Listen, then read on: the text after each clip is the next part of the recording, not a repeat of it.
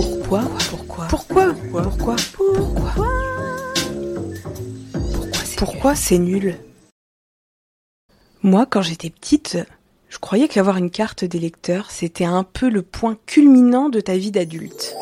La classe de la classe. En fait, quand j'étais petite, j'étais une ouf à l'école. J'ingérais vraiment extrêmement bien les trucs qu'on m'apprenait. Et parmi les trucs de la vie qu'on m'a appris, il y avait donc le vote. C'était sacralisé de ouf.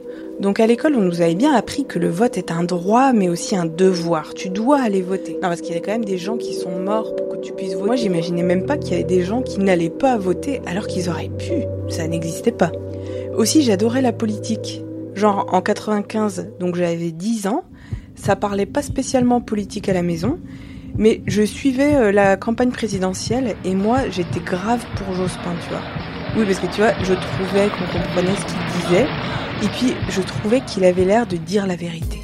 Bref, j'avais autant hâte d'avoir 18 ans pour aller voter que d'avoir 18 ans pour commander une bière dans un bar ou conduire. Avant d'avoir bu la bière, hein, je précise. Vraiment voter, c'était un truc important. Mais le deuxième truc important, c'est quand et où j'ai eu 18 ans. Eh ben, je vais te le dire. Novembre 2003, dans les Deux-Sèvres. Je te laisse le temps d'ouvrir Google Maps et de regarder ce petit département tout en longueur. Je viens du haut. Qu'est-ce qui se passe dans les Deux-Sèvres quand on a 18 ans en novembre 2003, me diras-tu? Rien, effectivement, ou pas grand-chose. Mais si on s'intéresse à la politique, il se passe les élections régionales en 2004. J'aurais franchement préféré voter en 2002. Et comme fasciste, et comme naziste. Ouais, ça aura quand même eu plus de gueule. Mon moi de maintenant ricane à l'idée que j'aurais voté Chirac et que j'aurais aimé ça. Mais bon, on choisit pas. Donc euh, régional 2004, euh, voilà, on est, rappelons-le, dans les Deux-Sèvres. Et tu vois que c'était euh, dans la région Poitou-Charentes à l'époque.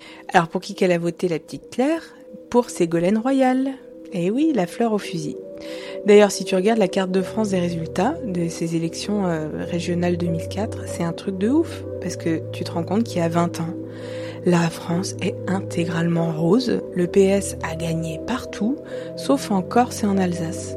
C'est, euh, je sais pas, c'est surréaliste en fait aujourd'hui. Bref, on va accélérer un peu, mais les élections d'après aussi, j'ai voté Sego puisque c'était la candidate PS euh, des présidentielles. D'ailleurs, je me rappellerai toute ma vie son discours. Je suis une femme, une femme libre de tout clan. Je crois qu'avec les potes, ça nous avait fait à peu près notre année. Bref, le vote à ce moment-là, euh, je suis encore à fond. Alors quand est-ce que le scrutin a arrêté de m'envoyer du rêve et des paillettes? Quand est-ce que j'ai renifler pour la première fois sa petite odeur de caca? Ah bah oui, quand il a fallu faire euh, barrage à l'extrême droite en 2015. L'idée c'était qu'un candidat euh, sans programme, non mais ça on verra quand je serai élu, et qui a réussi à se faire passer pour un non-politicien, alors qu'il avait été ministre genre 5 minutes avant, nous a demandé de l'élire, au calme. C'était quand même le hold-up du siècle. Moi j'avais voté Poutou euh, au premier tour. J'étais écœuré, mais j'ai fait barrage. Cinq ans après, j'étais déjà complètement désabusée à peu près au fond du trou en termes d'enthousiasme. Et franchement, je suis quand même allée voter au premier tour. Oui, j'ai cru que la NUPES... Bref, ça fait tellement mal d'en parler. J'ai cru, j'ai perdu, j'ai souffru. Et là, j'ai compris qu'il y avait un problème. Que le vote, en général, avait très peu d'impact sur nos vies. Que les soi-disant représentants ne me représentaient pas du tout. Qu'ils défendent leurs intérêts. Et qu'on a beau ne pas être content, ne pas voter, bah ça change rien quand même. On n'est pas entendu dans un cas comme dans l'autre. Aujourd'hui, je revois d'un œil différent les épisodes de South Park où les deux candidats euh, sont euh, poire à lavement et sandwich au caca et où les Américains doivent, doivent choisir entre le moindre mal. Nous aussi, on va vers ça en fait. Un monde politique bipolaire, euh, voter pour une vraie extrême droite ou pour une droite extrême mais légèrement maquillée. En gros, l'avenir semble désespérant. C'est voter pour faire barrage aux fachos Oui, mais au profit de candidats sans idées qui défendront toujours l'entre-soi. C'est voir la gauche se casser complètement la gueule, complètement abandonnée d'ailleurs par les classes populaires. C'est devoir voter pour des professionnels de la politique et de la communication. C'est participer à cette grande mascarade. Et oui, ça devient dur. Dur, dur.